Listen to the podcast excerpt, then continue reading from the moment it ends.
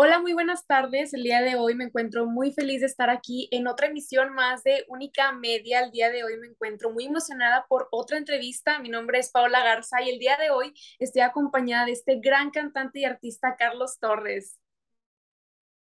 Hola, Danita, ¿cómo estás? Aplausos. Hola, Gracias. muy bien. Gracias por recibirme, Dana, en este espacio y, y, y pues feliz y contento de que también me hayan recibido. Gracias. Así es, esperemos que donde sea que nos estén sintonizando y a la hora que sea puedan recibir muy bien a esta personita que tenemos por acá. Vamos a estar hablando un poquito de su música, de su carrera musical y quédense en toda la entrevista porque va a estar muy interesante. Entonces, ¿cómo te sientes, Carlos? Cuéntanos un poquito cómo va tu día. ¿Estás feliz por estar acá con nosotros? Bien, bien, bien, tranquilo. La verdad es que ha sido un día muy, muy uh, abrumado, como lo quieran decir, pero es parte de la música de este monstruo de industria que tenemos enfrente y pues feliz, ¿no? Yo la verdad es que estoy muy contento de hacer lo que hago, estoy feliz de estarlo haciendo con, con gente de trabajo que, que, le guste hacer también lo que, lo que estoy haciendo y pues contento, Ana, ¿qué más te puedo decir?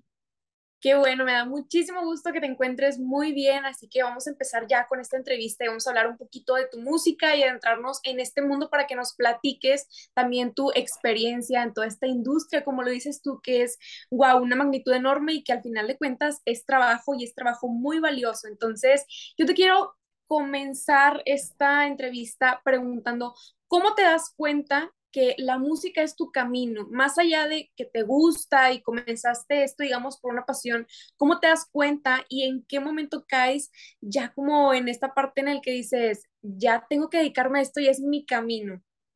Te lo voy a decir muy sinceramente, Dana, yo no tenía ni idea eh, que, que yo quería vivir de la música, yo la verdad es que quería estudiar otra cosa totalmente diferente, yo jugaba básquet y decía, sabes que yo, yo quiero ser doctor pero por lo mismo de, de querer ser doctor, me decían, hey, ¿sabes qué? Eh, no puedes combinar el básquet junto con tu beca y, y, hacer baloncesto. Entonces me tomé un break. Yo ya iba a dejar la música por completo. En ese momento, eh, pues me llega este casting de, de la academia y, y, empiezo a hacer uh, música otra vez. Mi, mi, madre me dice que así está, asista al, al evento. Yo recuerdo que, que ese día, un día antes, no, no tenía absolutamente, había tocado ocho horas de mariachi pero pues dije, ¿sabes qué? Pues tengo que ir al casting, tengo que ir a hacer el casting, tengo que ir a divertirme, tengo que ir a hacer lo que me gusta y a buscar mis sueños, ¿no? Entonces, pues, pues hice el casting, me fue muy, muy, muy bien, benditos a Dios. Eh, y, y, pues de entre 30 mil personas, pues quedar en el tercer lugar, pues creo que, creo, creo que sí me fue bien. Y eso fue lo que me encaminó a querer seguir este, este sueño, ¿no? Este sueño y enfocarme al 100% en la música y amar lo que hago y, y disfrutar de lo que hago, que es lo más importante, que lo disfrutes, porque así, así nunca es trabajo, jamás.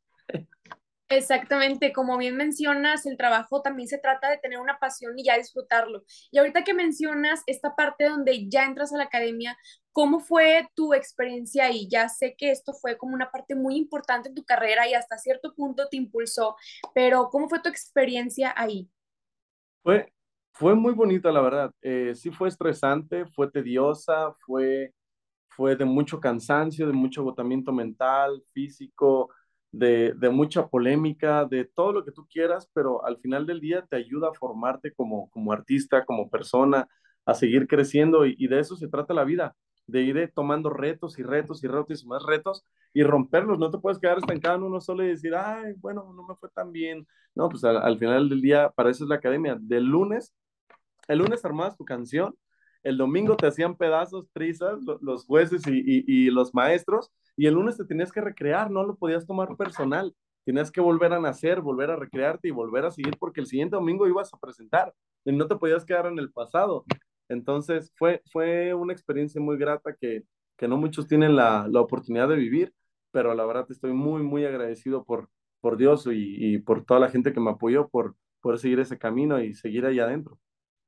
Así es, me imagino que te fortaleció muchísimo esta parte que comentas en la cual pues todos los jueces, críticos y el público hasta cierto punto te daba también como una crítica que tú la tomas ya constructiva y te ayuda muchísimo a fortalecer lo que es tu carrera. Entonces, qué padre que hayas tenido la oportunidad, como bien mencionas, es una oportunidad enorme y que no cualquiera puede tenerla eh, gran oportunidad de estar ahí. Entonces, ya que me mencionas esto y que fue muy padre todo esto de la academia y que te ayudó muchísimo, te quiero preguntar algo, a lo mejor es un poco fuerte, pero ¿qué ha sido lo más difícil que has pasado en tu carrera? ¿Hay algo que tú hayas pasado por lo cual te dio como una espinita en la que tú dices, ya no quiero dedicarme a esto? Son momentos que suelen pasar y que de pronto está muy normal uno como artista perderse un poquito en el camino, digámoslo así. ¿Te ha pasado algo de esto? Sí, claro, Ana, muchísimas veces. Fíjate que, bueno, eh, para empezar, cuando nosotros salimos de la academia, pues sales con una ilusión, ¿no? Dices, wow, ¿qué va a haber afuera? ¿Qué, ¿Por qué sigue? ¿Qué, ¿Qué va a pasar? ¿Me entiendes? Lamentablemente, pues a nosotros nos tocó una situación, pues, pues mundial. Nosotros salimos en el 2019 y, y no, 2020, perdón, eh, y nos tocó la pandemia. Entramos en el 2019, salimos en el 2020 y ya estaba, el, yo, nosotros no sabíamos que existía el COVID. Cuando yo llegué al, aer al aeropuerto y me dijeron, hey, ¿sabes qué? Para subirte necesitas este, un cubrebocas. Eh, fue así como que, ¿qué? ¿Para qué o qué? este, y, y sí, sí fue extraño, sí fue extraño, la verdad. Nos pararon una gira, una gira completa, uh, de que, pues imagínate ya todos los inversionistas de que sí, sí, sí, sí, se va a hacer la gira y todo, y después te quitan todo así de golpe, ¿no? Otra cosa fue que yo gané 100 mil pesos de, de, de la academia y después de ganar ese dinero, eh, pues intenté invertir en, en, en, cuestiones personales, en mí, en, para seguir impulsando mi carrera. Lamentablemente, pues confié en productores que no debía haber confiado, confié en, en, en arquitectos que no debía haber confiado porque estaba armando mi propio home studio. Y, y, pues al final del día estaba tan decepcionado de la música de este monstruo de industria, como lo, como lo habíamos mencionado, que dije, ¿sabes qué? Ya, ya, ya no, ya no quiero seguir en la música me metí a, trabajar de, de, mesero, incluso de mesero. Eh, trabajé un tiempecito hasta que, pues bueno, toqué, toqué piso con, con esta disquera que estoy trabajando actualmente que se llama Hitters Music, que son los que me están apoyando, están impulsando mi carrera ahorita. Y, y fue muy bonito, la verdad es que los tiempos de Dios son perfectos y, y, llegaron justo en el momento en el que lo necesitaba. Porque créeme lo que a, ahí cuando, cuando, yo estaba de, de mesero, pues todos me, me, decían mis compañeros como, ¿qué estás haciendo? ¿No? ¿Qué está pasando? Y, y sí, tal vez estaba un poquito desmoralizado por todo lo que había pasado, pero bendito sea Dios, ahorita eh, pues me puso muy buenas personas en el camino, que les gusta hacer las cosas bien, que estamos trabajando bien, y eso es lo más importante para, para la carrera de, de, de, un artista, empezar con buenos cimientos, bien hechos, bien formulados, para seguir y seguir adelante.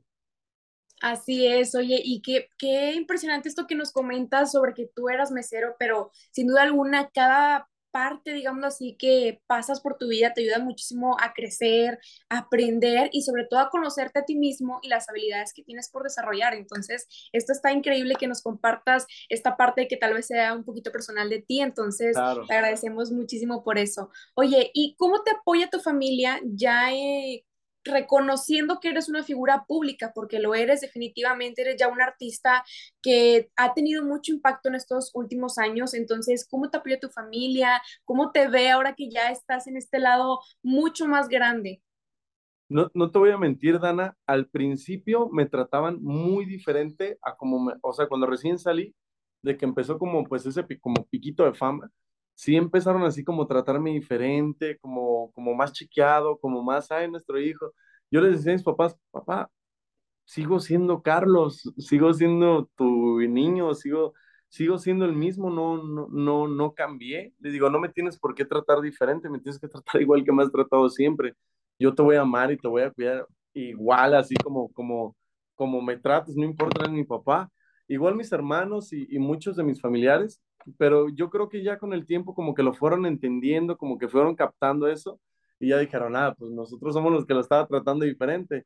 Y él, pues realmente yo no, nunca, nunca, no, sí te da un alter ego, pero el alter ego es cuando estás arriba del escenario, cuando estás allá cantando. Cuando estás en casa, pues simplemente eres el, el, el, el, el que está descansando, ¿no? El, el osito que se que va con, con su mielecita a su cuarto a, a descansar. Y, sí, sí, me apoyan totalmente en todas mis decisiones, en toda mi carrera. Y eso es lo más importante. Si estoy bien yo con mi familia, créeme lo que es una gran parte, gran parte de mí. Así es, es una bendición muy grande tener una familia que te apoye, sobre todo que, que, te alimenta y pues estas cosas como cuando estás ya en tu auge, que de pronto cambia un poquito la actitud que tienen las personas a tu alrededor, es muy común y muy normal.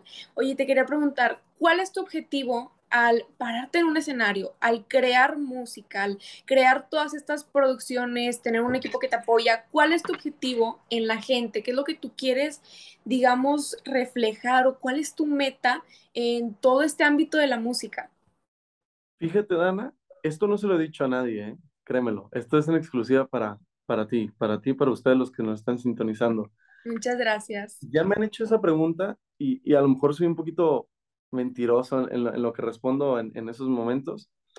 Yo, yo amo la música regional mexicana y en especial el mariachi, como no tienes una idea. Y siento, no desmerito a, a los, de, a los otros cantantes, a, a, a, la gente que está haciendo música, que hace su arte, pero siento que la música ha llegado un, a un grado ahorita como demasiado denigrante, demasiado, demasiado alejado de lo que realmente es la música, pero es música al final del día y lo entiendo perfectamente. Y, y, que la gente disfrute más este otro tipo de música, pues está bien. Pero yo, yo siempre he querido volver a los tiempos en los que Juan Gabriel tenía 200 coristas atrás, en los que tenía toda una filarmónica para él combinada con un mariachi, se te enchinaba la piel y que ni claro. siquiera nadie, nadie, absolutamente nadie tenía micrófono más que el cantante, absolutamente nadie. Eso es lo, eso yo creo que sería como mi, mi top, top, top, top de lo que quiero llegar en, en, en la música y en el regional. Llegar a pararme en un escenario con 500, 600 músicos, los que sea necesario, y dar el, el, mejor espectáculo del mundo, porque no, hay, no creo que haya mejor espectáculo que el que hay en vivo con coros, con lo electrónico es, es genial, es muy padre, pero al, al, final del día es algo digital, es algo que, que, que no te da ese sentimiento, ese, eso de que tú digas, wow, voy a llorar por esa canción. No, no siento claro, que sea. Exactamente, qué emoción, porque como dices tú, hoy en día podemos ver a sin fin de artistas que van comenzando, otros que ya tienen mucho tiempo en esto, sin embargo, que un artista logre tocar el corazón y ya logre enchinarte la piel, es una cosa impactante y que no cualquiera logra. Realmente yo creo que hay que tener como mucha sabiduría y mucha pasión para que puedas lograr tocar el corazón y la emoción de muchas personas. Es Simplemente es que tus sentimientos, tu corazón, tu alma, todo se lo entregues a la gente así. Tom, Exactamente, ofrecer tu corazón.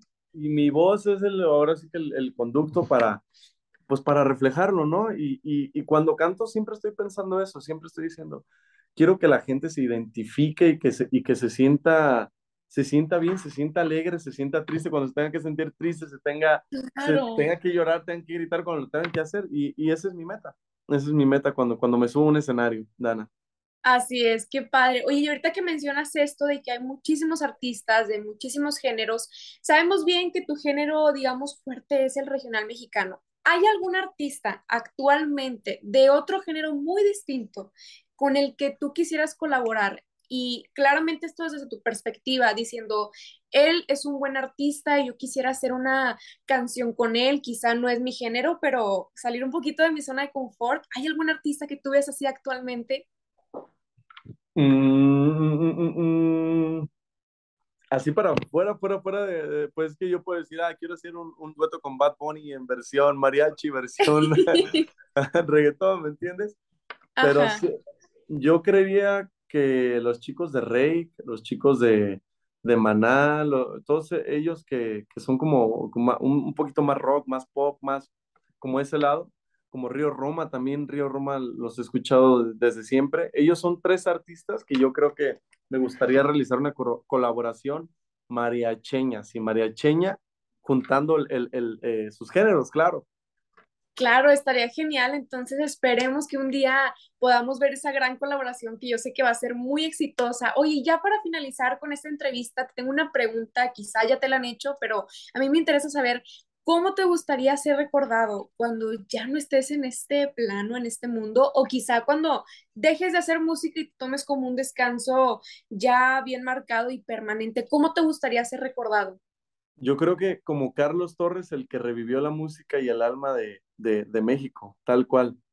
Yo quiero que la, la, esencia de México se mantenga, no la, no la esencia de otros países. La esencia de México, tal cual es. Con la música de la banderota así de México, como digan, Carlos Torres levantó la bandera de México así, con la música, y dijo, aquí está México, muchachones. Así es como quiero que me, que me recuerden. Wow, de verdad que nos encanta escuchar este tipo de artistas que tienen ya sus metas muy bien definidas y definitivamente tú eres uno de ellos. Me encantó estar aquí platicando contigo, tener esta cercanía y que por supuesto nos compartas un poquito de tu experiencia con esta universidad que es única para que podamos conocer un poquito de la música y ya aquí les dejamos un poquito de cómo él ve la perspectiva que honestamente desde mi pensar tienes tus ideas muy marcadas, eres un gran artista y que yo sé que te va a ir muy bien. Espero en algún momento volver a coincidir contigo y volver a entrevistarte. Ana, al contrario, muchas gracias, gracias. Créemelo, créemelo. Me encantó la entrevista y, y te lo agradezco también de corazón. Muchísimas gracias. Muchísimas gracias a ti. Entonces, esperemos que puedan tomarse el tiempo de ver esta pequeña entrevista porque realmente vale la pena escuchar artistas como Carlos Torres que nos comparten su experiencia y también su perspectiva desde la música. Entonces, muchísimas gracias, Carlos, por estar aquí con nosotros y por tomarte el tiempo de darnos tu entrevista. Muchísimas gracias. Al contrario, Dana, muchísimas gracias y bendiciones para todos, también para, para la producción que está ahí detrás. Te lo agradezco de corazón, hermano. Gracias. Bye.